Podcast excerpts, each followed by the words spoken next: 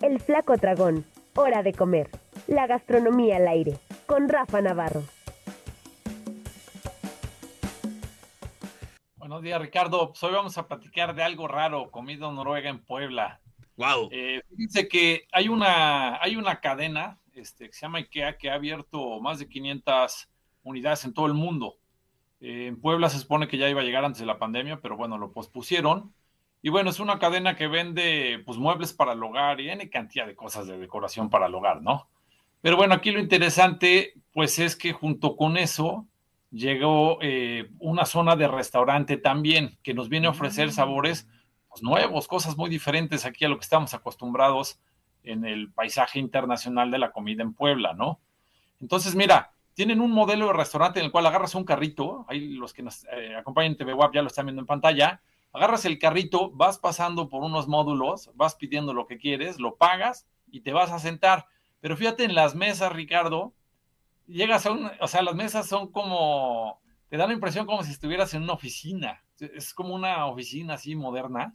Digo, todo esto tiene que ver con, pues, el tipo de diseño que, que usan, pues, los escandinavos, ¿no? A veces la manera de sentir, de pensar, de, de, de hacer, de vivir, este, pues es diferente a como la tenemos aquí en, los países latinos o aquí mismo en México, ¿no?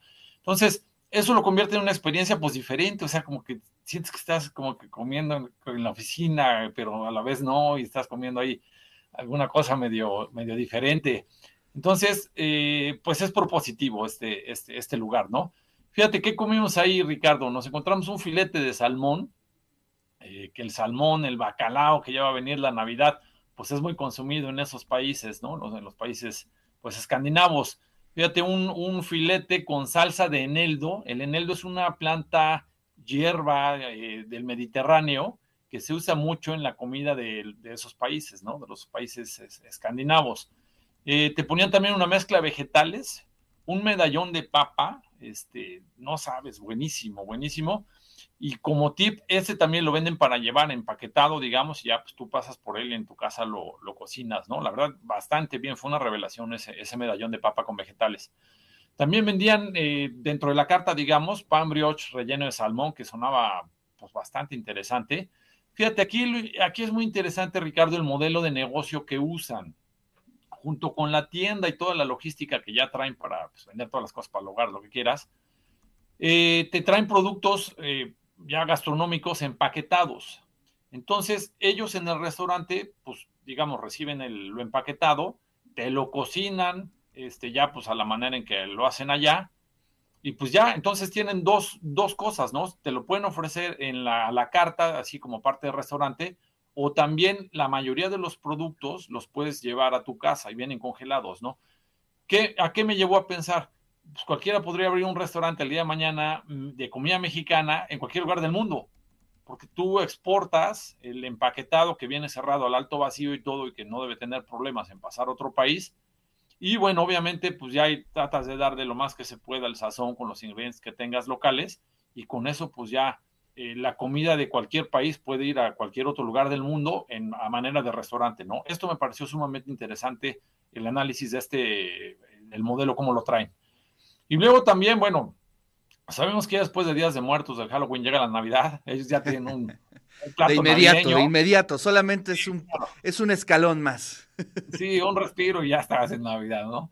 Entonces, un plato navideño de albóndigas suecas de carne, ¿no? Te ponen ahí una porción eh, pequeñona, porque también te ponen un lomo de puerco glaseado, eh, mostaza con eneldo otra vez, que en eneldo se usa mucho ahí en esa cocina, una salchicha pequeña, mermelada de arándanos, brócoli y puré de papa.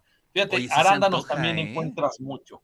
La verdad, y diferente, Ricardo, ¿no? Eh, digo, el hecho ya del eneldo, si es un, es un, un, aderezo ahí diferente para los platillos, ¿no? El tema de las albóndigas, también la verdad estaban, estaban bien, estas también las venden empacadas para llevar y tienen tanto vegetariana, eso es algo de las características, también como que viene una tendencia en Europa ahí como que al tema vegetariano y ellos ya lo traen y te ofrecen varios productos como en ese sentido, ¿no? ¿Qué otras cosas tenían en la carta, no? Lasaña, eh, hot dog y pizza vegetariana, fíjate, la pizza se veía bastante bien, la verdad se veía, se veía sabrosona. Unos dedos de pollo, crema de cilantro, papas a la francesa, pan de ajo, fruta. Algo de este lugar es que es un lugar muy familiar. O sea, tienen menús para niños, ¿no? Algún tipo de albóndigas, algún este, dedos de pollo, cosas así que de repente también encuentras en, en los lugares de, comida estadounidense rápida. Pero fíjate, algo interesante, vendían papilla para bebé en la caja, tenían una estación, yo nunca lo había visto en un restaurante, ¿no? Una estación para bebés. O sea, generalmente en los baños sí llegan a ver estos que le llaman, no me acuerdo si canguro, koala, para que tú puedas cambiar al bebé en el baño, ya sea en el de mujeres o en el de hombres pero estos van más allá porque te ponen una estación con un microondas para que tú puedas preparar el biberón y todo ahí lo necesario. Fíjate, este, esto nunca lo había visto, ¿no? Y, me pareció ahí como, como bien interesante porque la familia que también tiene un bebé, pues generalmente pues piensan que están condenados a no salir, ¿no? Te tienes que quedar encerrado en la casa todo el año, los dos añitos en lo que el bebé va creciendo. Y aquí se les, se les ocurrió un tema como para que la experiencia en la familia fuera más completa, ¿no? Luego, bueno, también de postre, un rol de canela me encontré, pues bastante, bastante decente, digamos, o sea, bien cumplidor.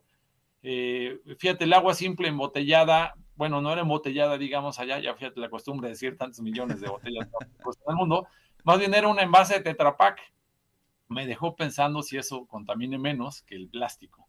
Y no si sé, es así, esa será una muy buena pregunta, ¿eh? Pues sí, si alguien del público por ahí sabe qué contamina más y qué menos, pues que nos, que nos diga, ¿no? Fíjate, en otras opciones de postres, pues tenían otras cosas, ¿no? Un parfait sueco con mermelada de arándanos, pastel de almendras, un dime pastel, eh, un pastel de zanahoria, tenían su pan de muerto, pues obviamente en, México pues hay que también tomar en cuenta las tradiciones locales, un helado de vainilla, chocolate en guno. Mm. Tiene toda una sección de cosas para llevar, insisto, ¿no? Tú puedes comprar salmón, camarones este, importados, eh, un vino espumoso, cosas así, o también hay mucha dulcería. Entonces compré unas gomitas con chocolates y unos chocolates, ¿no? Dije, vamos a ver cómo andan. Los chocolates eh, con leche, sabor arándanos y mora azul, bastante buenos, ¿no? La verdad, en sabor parecido a los, a los chocolates alemanes, que son, la verdad, riquísimos, que también sí se llegan a conseguir en Puebla. Y fíjate, las gomitas de Finlandia, Ricardo. También no solo son cosas de Noruega, sino cosas también ahí del rumbo, ¿no? Entonces, las gomitas eran de arándano con vainilla, aunque el empaque decía que eran ácidas, la verdad es que nosotros con los dulces estadounidenses y los mexicanos estamos acostumbrados a que lo ácido sí sea así hasta que, atrás de las muelas te saca jugo, ¿no? Entonces, no me parecieron, la verdad, muy ácidas. Estas, pues, cumplidoras, o sea, normalonas, ¿no? No, no podría decir que qué bruto.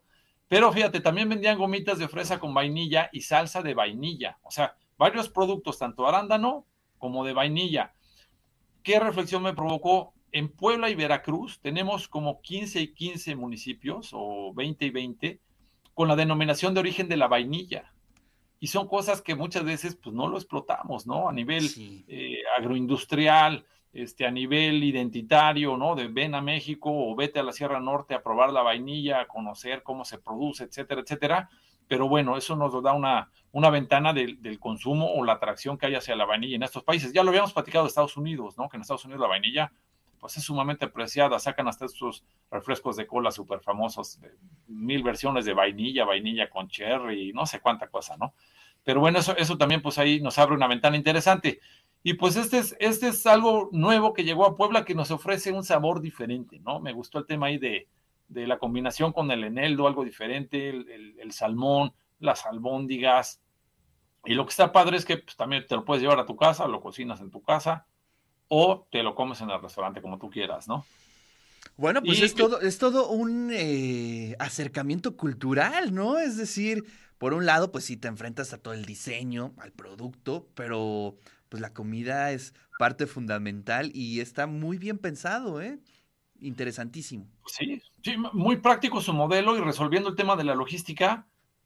Pues como te digo, Ricardo, el día de mañana pones un restaurante pues, de comida de México, de la India, de donde quieras, en cualquier lugar del mundo, porque obviamente el sabor no va a ser pues igual, no es lo mismo que lo sacas del campo, lo, lo, preparas ahí, pero bueno, por lo menos es una aproximación cultural, ¿no? De cómo está el paisaje gastronómico en algún lugar. Y rapidísimo, Ricardo, la, la agenda gastronómica viene movido este fin de semana Qué maravilla. A ver, cuéntanos, cuéntanos, eso nos interesa. Primera feria del mezcal en Zapotitlán, Salinas, ¿no? Ah, que además de región pues, es patrimonio de la humanidad. Esa va a ser el, domingo 13 de noviembre. Eh, va a haber comida tradicional, medicina tradicional, un programa cultural Recordar que seguimos en la temporada del mole de caderas, entonces seguramente ahí también se pueden eh, echar un buen molito de caderas. Luego viene la segunda edición del Paella y Vino Fest. Este va a ser en, San Andrés Cholula, en el Hotel Villas Arqueológicas, que ahí se hacen muchísimos eventos gastronómicos. Participan más de 30 marcas de vino, tanto nacionales como internacionales. Va a haber catas, conciertos.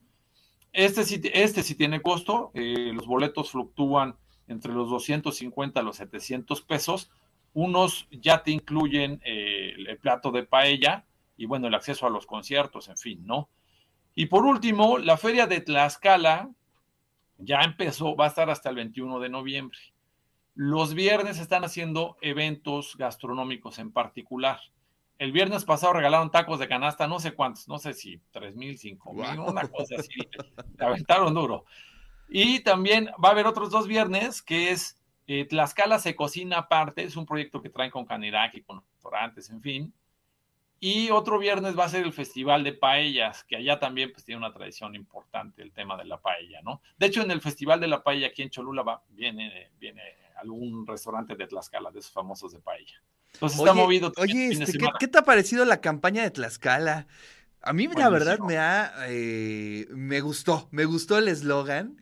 Y creo que está siendo muy positivo. No sé qué opines. Eh, el hecho de decir Tlaxcala sí existe, eh, me gusta. Ah, es una chulada. La verdad que a nivel mercadológico, este, pues turístico, la rompieron durísimo, ¿no? O sea, esta capacidad de darle vuelta al, ah, pues con algo que luego me hace un bullying, pero lo va a transformar y lo va a volver atractivo para toda la gente, ¿no? Ah, es una maravilla, me da mucho gusto. Por, sí, a mí también. La verdad, yo cuando la escuché, me, me, puse a pensar en el creativo, ¿no? En, eh, en los que diseñaron ese eslogan muy bien hecho y como tú dices, le dieron la vuelta, una vuelta de tuerca buenísima. Y bueno, pues está funcionando y creo que la feria está muy bien. Por lo que he escuchado, parece que está muy, muy, muy, muy bien. Así es que este fin de semana ahí tenemos la oportunidad de darnos una vuelta. Pues sí, Ricardo, y a consumir mezcal poblano que hay en Zapotitlán también. Ay, no, a esa voy a ir, ¿eh? A esa voy a ir. Oye, por aquí hay mensajitos, dice Rosario, el flaco dragón siempre antoja con sus comentarios. Jess Pichardo dice, en la caja venden tres tipos de chocolates. Los de avellana están re buenos. En México, el refresco de vainilla, el tonicol. No lo he probado, ¿tú sí? Bueno, sí, de la zona de Sinaloa. Lo llegan a vender en los centros comerciales estos, los más famositos, ¿eh? Ahí siempre tienen. Ah, bueno, pues lo vamos a buscar porque pues hay que hacerle el gasto a la vainilla, ¿no? Sí, bien frío, con mucho hielo, la verdad que sí. Es buen aporte de Sinaloa para, para México y el mundo. Maravilloso. Flaco, pues te mando un fuerte abrazo y ¿a dónde vas a ir tú el fin de semana? ¿Al mezcalito? Yo, yo, no, yo creo que a Tlaxcala, Ricardo. La verdad es que a Zapotitlán ya me tocó darme así mi vuelta por allá. Ya hablamos aquí de, insectos, bebidas, este, flores de cactáceas. Es una gastronomía muy interesante, pero le traigo ganas a la feria de Tlaxcala. Sí. No, pues yo me iré, yo creo que a Zapotitlán. Por allá nos estaremos. Ahí te voy informando de cómo se pone. Eso es todo.